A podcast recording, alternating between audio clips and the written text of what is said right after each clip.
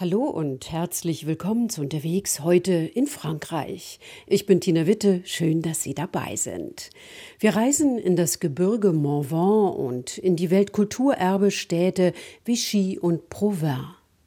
Der Mont Ventoux ist ein Granitmassiv im Burgund, nur zwei Stunden von Paris entfernt. Ein Gebirge, das eine Höhe von 900 Metern erreicht. Eine sehr grüne, ursprüngliche Landschaft mit Seen und Wäldern, die nicht nur für Wanderer und Outdoor-Fans viel zu bieten hat. Sabine Löbrig war dort unterwegs. Das Städtchen Clampsy am Rande des Mittelgebirges Morvan liegt hoch oben auf einem Felsplateau und genau am Zusammenfluss von Yonne und Beuvron.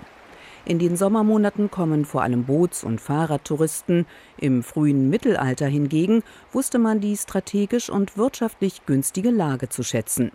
So auch die Grafen von Nevers im 9. Jahrhundert, die hier eine kleine Siedlung vorfanden und beschlossen, diese auszubauen erzählt Roland Lemoine von der Société Scientifique und Artistique, während er die Gäste durch die Altstadt rund um die mächtige Stiftskirche führt. Die Grafen von Nevers, die damals über das Gebiet herrschten, fanden die Lage am Zusammenfluss von Yonne und Beuvron gut für einen Stützpunkt geeignet. Schließlich waren die Flüsse wichtige Transportwege. Sie bauten eine kleine Festung auf dem Felsen oberhalb der bereits existierenden Siedlung und nach und nach entwickelte sich dann eine kleine Stadt. Vor uns haben wir die Stiftskirche Saint-Martin. Sie geht auf eine Kapelle zurück, die die Mönche im frühen Mittelalter hier errichtet hatten.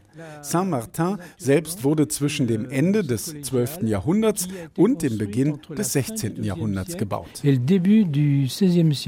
55 Meter hoch ragt der Turm der spätgotischen Kirche Saint-Martin und ihre Fassade wartet mit üppigen Steinmetzarbeiten im sogenannten Flamboyant-Stil auf. So sind rund um das Portal insgesamt 32 Szenen aus dem Leben des heiligen Martin zu sehen. Während Roland Lemoine den Kirchenbau umrundet, erzählt er weiter aus Clamsys Geschichte. Denn das Städtchen entwickelte sich im Laufe der Jahrhunderte zu einem wichtigen Umschlagplatz für Holz. Das kam aus den Waldgebieten des Morvan, wurde zunächst auf den Flüsschen Kür und Yonne nach Clamcy transportiert und hier zu riesigen Flößen zusammengefügt, die manchmal eine Länge von 60, 70 Metern hatten und die auf der Yonne und dann der Seine nach Paris geschifft wurden. Kein Wunder also, dass in Clamcy der Berufsstand der Flößer ab dem 16. Jahrhundert eine wichtige Rolle spielte. Euh, on avait besoin des flotteurs de bois. Natürlich war man auf die Flößer angewiesen, denn wenn es in Paris kein Holz gab, dann herrschte dort bald eine Hungersnot. Es war der einzig vorhandene Brennstoff, nicht nur für Privathaushalte zum Heizen, sondern auch für die Bäcker oder andere Handwerke. Andererseits war das Flößen auch eine harte und fordernde Arbeit. Man musste zum Beispiel oft im Wasser stehen, um die Baumstämme an Land zu ziehen. Die Flößer wohnten in der Unterstadt, nahe am Fluss, kamen selten in die Oberstadt, wo die Bürger wohnten. Die wiederum hielten den Flößern vor, auch sonntags zu arbeiten. Doch was sollten diese tun? Wenn neue Baumstämme nach Clancy den Fluss heruntergetrieben kamen, dann musste man sie aus dem Wasser holen, um sie vor dem Weitertransport zwischenzulagern. Erst als im 19. Jahrhundert die Kohle das Holz als Energieträger für Fabriken, kleine Betriebe und private Haushalte ablöste, nahm die Bedeutung der Flößerei ab. Heute lebt die alte Tradition einmal im Jahr bei einem großen Fest wieder auf und ist außerdem im Museum der Stadt mit Sinn für Details in Szene gesetzt worden. Museumsdirektor Pierre-Antoine Jacquin. L'architecte euh, qui a accompli ces travaux unser Architekt fand, dass man das Metier der Flößer am besten in diesem Raum im Obergeschoss präsentieren sollte, denn die gewölbte Holzdecke erinnert an einen Schiffsrumpf. Außerdem laufen wir hier auf einem groben Holzparkett. Und so hat man ein bisschen das Gefühl, auf dem Deck eines großen Flosses zu sein. Dazu kommen die Glasfenster, durch die diffuses Licht fällt und der Vorhang aus tausenden kleiner Kunststoffperlen, eine Anspielung auf die Gischt, die den Flößern entgegenspritzte, oder auch an die Regenschauer, die auf sie niedergingen.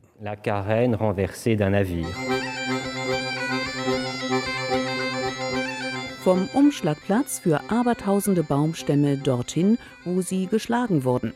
Hinein geht es in den heutigen Parc Naturel de Morvan. Waldgebiete wechseln mit Weiden, auf denen Rinder oder Schafe grasen, dazwischen blitzen Flüsschen und Seen auf. Gut 360 Hektar Fläche hat beispielsweise der Lac de Seton, nur einer von mehreren Stauseen im Morvan, die hier Mitte des 19. Jahrhunderts angelegt wurden, sagt Marielle, die für den Parc Naturel arbeitet. Euh, euh, Wir stehen hier am See von Ceton im Departement Nièvre. Und um ganz genau zu sein, sind wir auf der Staumauer des Sees. Sie wurde aus Granitsteinen aus der Region in den Jahren 1854 bis 58 gebaut. Man wollte das Wasser auf diesem Weg so hoch aufstauen können, dass der Wasserstand des Flüsschens Kür ausreichte, um Holz von hier aus in Richtung Paris zu transportieren. Ein leichter Wind geht heute auf dem See Düm dümpeln ein paar Boote und am Seeufer stehen Picknicktische unter ausladenden Baumkronen.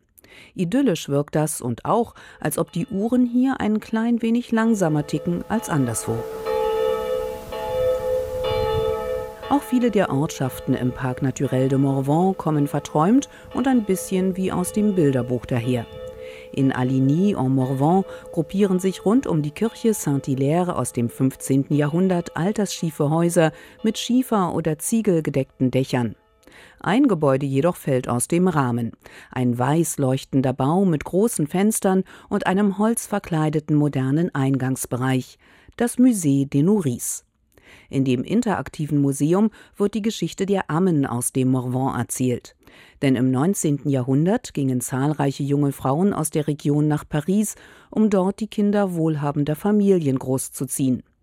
Man schätze, dass mindestens jede fünfte Frau im Morvan so ihren Lebensunterhalt und den ihrer Familie verdient habe, erklärt Elise Alliot vom Musée de Nourrice und deutet auf ein Schwarz-Weiß-Foto, das etwa um 1890 gemacht wurde.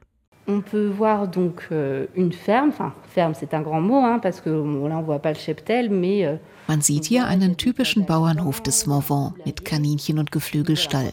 Das Wohnhaus hat eine niedrige Tür und nur ein Fenster. Man sieht auch, dass es mit Stroh gedeckt ist, denn für Ziegel oder Schiefer reichte das Geld meist nicht. Man sieht ein kleines Mädchen, das die für den Morvan-typischen Holzschuhe trägt. Auf dem Arm trägt es ein Baby. Und auffällig ist der schicke Kinderwagen mit den hohen Rädern, der gar nicht in die Umgebung zu passen scheint. Man könnte sich also vorstellen, dass eine Tochter oder Frau aus der Familie in Paris als Amme arbeitet und sie von dort den Kinderwagen mitgebracht hat. Du coup, on peut imaginer que dans la famille, il y a eu une nourrice Welch einen Kulturschock die Frauen aus dem Morvan wohl im pulsierenden Paris des 19. Jahrhunderts erlebten. Manch eine der Ammen beschloss gar nicht mehr in die Heimat zurückzukehren. Andere kamen enttäuscht, manchmal auch um ihren Lohn betrogen wieder zurück. Von all dem erzählt die Ausstellung im Musée de Nourrice einfühlsam, aber auch von einem weiteren Kapitel der regionalen Geschichte. Im Morvan wurden nämlich bis in die 1960er Jahre hinein tausende Pariser Kinder aus schwierigen Familienverhältnissen von der Fürsorge untergebracht. Als klar war, dass es in Aligny ein Museum zu diesem Thema geben sollte, hätten viele Menschen nicht nur aus der Region Erinnerungsstücke vorbeigebracht, sagt Elise. So gibt es zahlreiche Briefe und Fotos, alte Kinderwagen und Kleidungsstücke. La plupart c'est des dons das Museum hat keine eigene Sammlung. Wir zeigen hier Dinge, die uns Privatpersonen gestiftet haben, entweder unserem Förderverein oder dem Parc Naturel. Schwer zu sagen, weshalb die Menschen ihre Erinnerungsstücke wie alte Fotos oder Kleidung hergegeben haben, aber viele im Morvan haben sich gefreut, dass es nun ein Museum gibt, das an diese oft vergessene Geschichte erinnert. Ein Museum, in dem die Geschichten der Eltern und Großeltern weitererzählt werden. Voilà, donner un peu le nom de leurs parents à la postérité. Zudem hat das Team des Museums einige der früheren Pflegekinder interviewt, die erzählen, wie sie in den Gastfamilien aufgenommen wurden. Nicht alle Kinder wurden gut behandelt. In anderen Familien entwickelten sich hingegen lebenslange Freundschaften. Auch Elises Familiengeschichte ist mit dem Morvan eng verknüpft, denn ihre Großmutter gehörte zu den Pflegekindern, die von der Assistance Publique in die Region geschickt worden waren. Enfin, moi, je Morvan. Mes parents sont nés dans Morvan.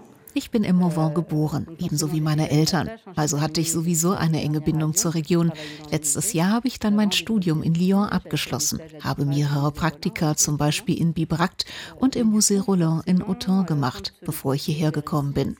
Als diese Stelle hier ausgeschrieben wurde, war ich begeistert, denn ich arbeite gern mit den Menschen in der Region zusammen. Und durch meine Großmutter hatte ich ja einen besonderen Zugang zum Thema. Personnellement, ça me touchait par rapport à ma grand-mère, ça c'est sûr.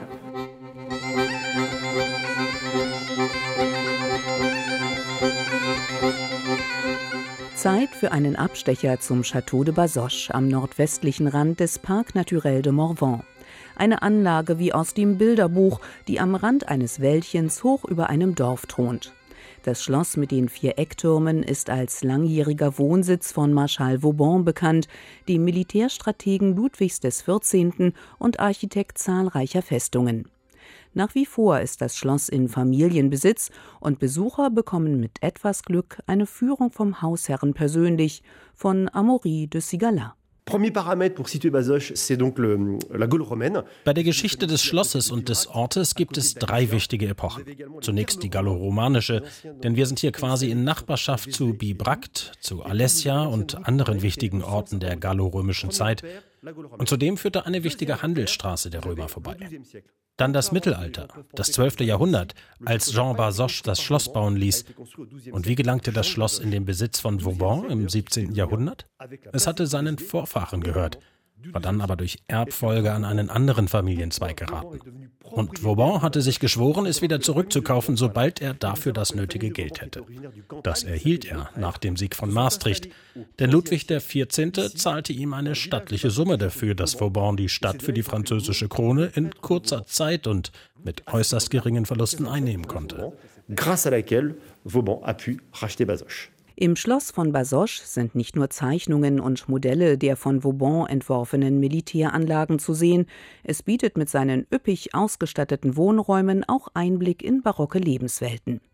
Mehrere Bibliotheken mit zigtausenden Bänden gehören dazu ebenso wie eine Hauskapelle oder das in rotem Brokat dekorierte Schlafzimmer und vom ausgedehnten Garten des Schlosses bietet sich ein fantastischer Blick bis hinüber nach Vézelay mit seiner Basilika und über die angrenzenden Weinberge.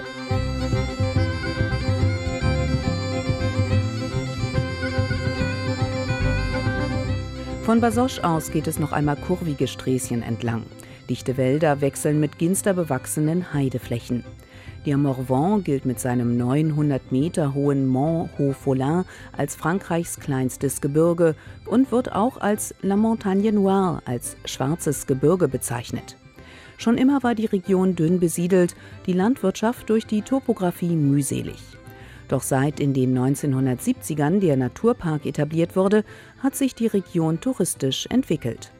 Und Pandemie, Homeoffice und das Internet haben dazu beigetragen, dass sich in den letzten Jahren mancher Pariser ein Refugium in einem der Städtchen am Rande des Morvan gesucht hat. Beispielsweise in Autun.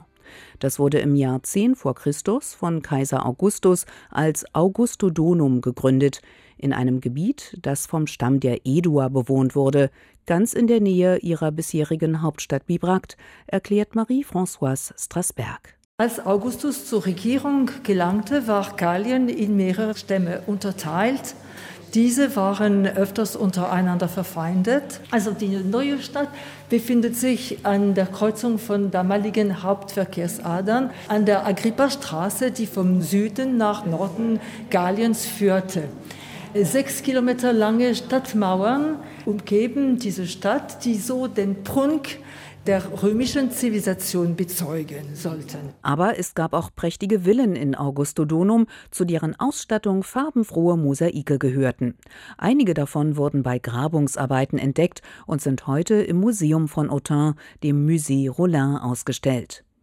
Das Palais beherbergt hinter dicken Mauern aus dem 15. Jahrhundert aber auch romanische Steinmetzarbeiten aus dem 12. Jahrhundert wie die liegende Eva. Ein Relieffragment, das von der benachbarten Kathedrale Saint-Lazare stammen soll. Die dreischiffige Basilika zählt mit ihrem Weltgerichtsportal zu den Highlights einer jeden Burgundtour. Bei einer Führung durch die Kathedrale geht es aber nicht nur um die minutiös in Stein gehauene Weltsicht des Mittelalters.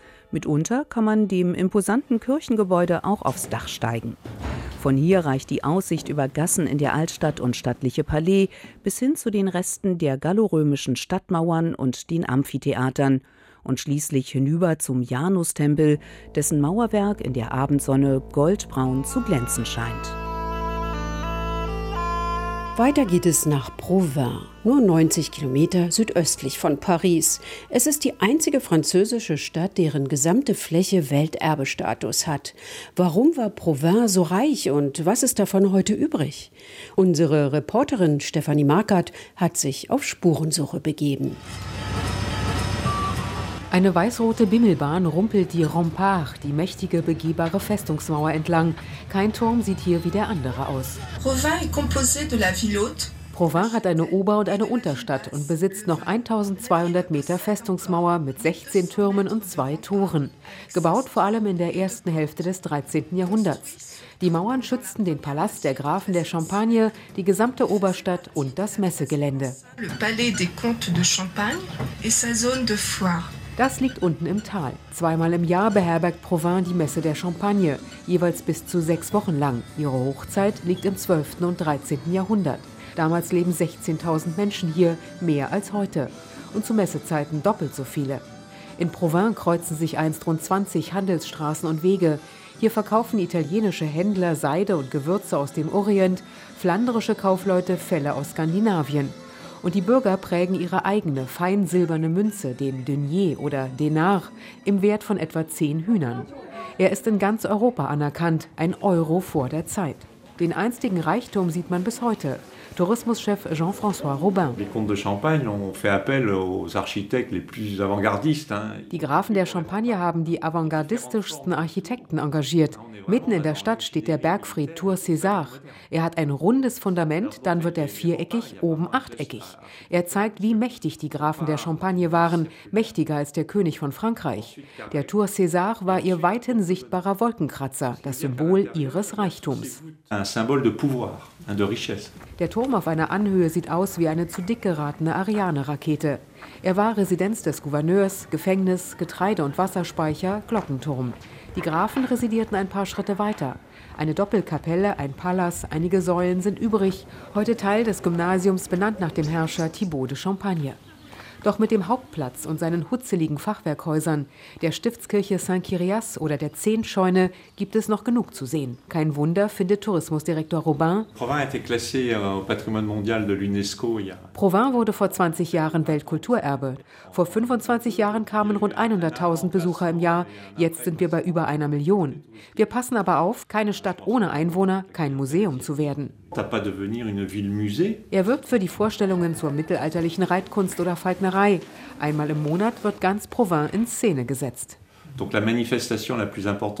Unser Mittelalterfest im Juni ist das größte Ereignis im Jahr. Wir tauchen völlig in die Zeit der Messen ein. In jeder Gasse ist Feststimmung. Selbst die Besucher kommen kostümiert. Eines sollte man in Provins nicht verpassen, mit Gästeführer Julien in 12 Grad kalte, feuchte Gänge hinabzusteigen. Sie sind jetzt im unterirdischen Steinbruch. Das hier ist bröckelige Kreide. Häuser haben sie damit also früher nicht gebaut. Provins war aber berühmt für seine Wolltücher. In Schafwolle steckt Fett. Die Kreide hier wurde damals wie ein Waschmittel verwendet, zum Entfetten. Unter der ganzen Stadt sind Gänge. Da können Sie abschätzen, wie groß die Wollproduktion war.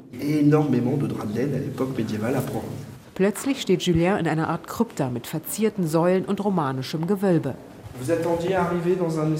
Euh, haben Sie so einen Raum erwartet? Eine kleine Überraschung am Ende der Visite. Wir haben noch etwa 170 solcher Säle unter den Häusern, einst an die 250. Aber 250 Krypten in einer Stadt? Nein, die Säle dienten den Händlern als Warenlager oder Verkaufsstand. Die Menschen in Provence haben ab dem 12. Jahrhundert ihre Stadt nach ihren Bedürfnissen gebaut und den Handel geschützt. Diese ruhmreiche Vergangenheit hat zwei bis drei Jahrhunderte gedauert. Besucherin Céline aus Montreuil ist fasziniert vom mittelalterlichen Erfindungsreichtum und Uff, wir kannten die Stadt nicht und was beeindruckend ist, sobald man durch die Festungsmauer geht, fühlt es sich an, als habe man das Jahrhundert gewechselt.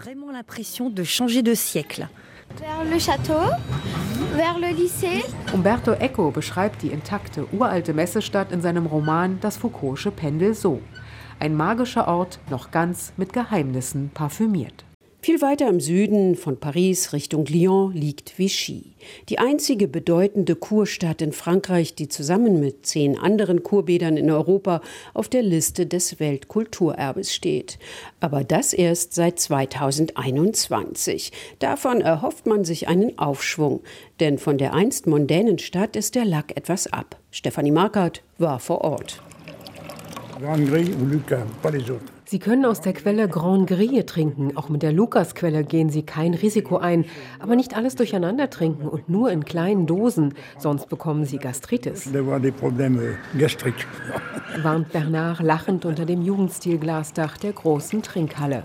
Auf Knopfdruck strömen hier fünf Quellen, teils schweflig riechend aus Kachelwänden. Mit seinem Freund Giovanni trinkt Bernard ein paar Schlückchen und erinnert sich. Ich bin 1940 nach Vichy gekommen, wegen der Arbeit meines Vaters, leider. Bis 1954 habe ich hier gelebt. Ich komme immer wieder, denn die Stadt ist attraktiv. Sie ist mein Leben. Wir wollten hier Brotzeit halten, denn ich habe eine Art Schlüssel für die Halle. Giovanni kam bis Mitte der 80er Jahre im Sommer als Requisiteur mit seinem Theater aus Bordeaux ins Casino von Vichy. Oh, es gab Operette, Ballett, Oper und nun komme ich seit 28 Jahren her, um aus der Schumel-Quelle zu trinken. Das hilft mir gegen mein Rheuma. Eine richtige Kur dauere drei Wochen. Massagen, Duschen oder beides zusammen, das macht dann die berühmte Vichy-Dusche aus. Was Bernard zum Welterbe sagt? Ah, das wertet Vichy ein bisschen auf, aber die Stadt ist nicht mehr, was sie mal war, gleich nach dem Zweiten Weltkrieg mit all den Grand Hotels. Da kamen Minister, Senatoren, Abgeordnete. Jetzt kommt eine andere Klientel und viel weniger. Auch die Zeit der gekrönten Häupter vorbei. Jetzt zahlt die Krankenkasse die Kur. Vor Corona waren es 2019 knapp 9000 Kuren, dazu kamen 2000 Personen präventiv und 5000 Tageskurgäste. Vichy ist weder Frankreichs größtes noch das schickste Kurbad, aber wohl das mit der tragischsten Geschichte. Auf die wollen Bernard und Giovanni ein paar Schritte von der Trinkhalle entfernt zeigen. Das ist das Parkhotel. Vom Balkon hat Marschall Pétain zu den Franzosen gesprochen. Das ganze Gebäude war sein Amtssitz. Und genau davor steht hier eine Gedenktafel mit Steinchen, die zur Erinnerung draufgelegt werden. Während in der Stadt auf jede Wohnung eines Resistancekämpfers eine Plakette hinzuweisen scheint, wurde die Erinnerungsstele vor dem Sitz des Kollaborationsregimes von den Kindern der jüdischen Deportierten finanziert. Vichy hat zwar Museen über die Oper oder afrikanische Kunst, aber kein Stadtmuseum. Weltkulturerbe verpflichtet, Bürgermeister Frédéric Aguilera will die Sache angehen. Das Museum soll 2026-27 öffnen, denn da muss wissenschaftlich viel vorbereitet werden. Es wird die ganzen 2000 Jahre unserer Geschichte erzählen, von den Römern über Napoleon III. bis hin zu den schwierigsten Stunden während des Zweiten Weltkriegs und so weiter. In Vichy hat sich die Geschichte Frankreichs komprimiert abgespielt. Komprimiert ist sie auch in den berühmten weißen Vichy-Pastillen, auf denen früher Etat Vichy, Staat Vichy stand. In den Kolonnaden hinterm Casino verkauft Philippe sie samt historischen Dosen. Die Pastillen haben Apotheker erfunden, ursprünglich als Medikament für die Verdauung. Jetzt ist es ein Zuckerbonbon. Früher waren 3% Mineralsalze aus den Quellen drin, heute nur noch 0,3%. Zwei Fabriken in und um Vichy stellen sie her, erzählt Philippe. Die eine werde aus Paris verwaltet, deshalb ziert deren Dosen heute ein Eiffelturm. Auf den Etiketten stehe nicht mehr wie früher, aus welcher Quelle die Salze stammen, ärgert sich Philipp. Auch das Welterbe sieht eher kritisch und zeigt auf die Umgebung. Sehen Sie den Zustand der Stadt? 40 Jahre alles vernachlässigt. Und jetzt sind sie bei der UNESCO und alles muss neu gemacht werden. Sie denken, der Welterbetitel bringe ihnen Geld und Touristen und könne die Stadt wiederbeleben. Aber die alte Klientel, die aus den Kolonien mit Direktflügen wie Ski Algier gibt es nicht mehr. Woher soll die reiche Kundschaft kommen? Sie träumen ein bisschen und den Profit kanalisieren sie für sich. Sie übernehmen Geschäfte, deren Inhaber in Rente oder Pleite gehen und verkaufen wie hier nebenan ihre Souvenirs exklusiv. Philippe zeigt auf ein nagelneues Geschäft der Stadtinfo in den Kolonnaden. Er fühlt sich in Konkurrenz zum Rathaus. Bürgermeister Aguilera zieht ein anderes Fazit.